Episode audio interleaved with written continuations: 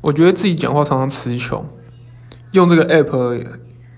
还蛮大的帮助，是可以真的是好好面对一下自己是怎么讲话的，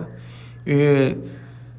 讲话的时候听不出来，要回复就是要录音，然后回顾自己的声音，才可以知道说自己到底是哪里有毛病。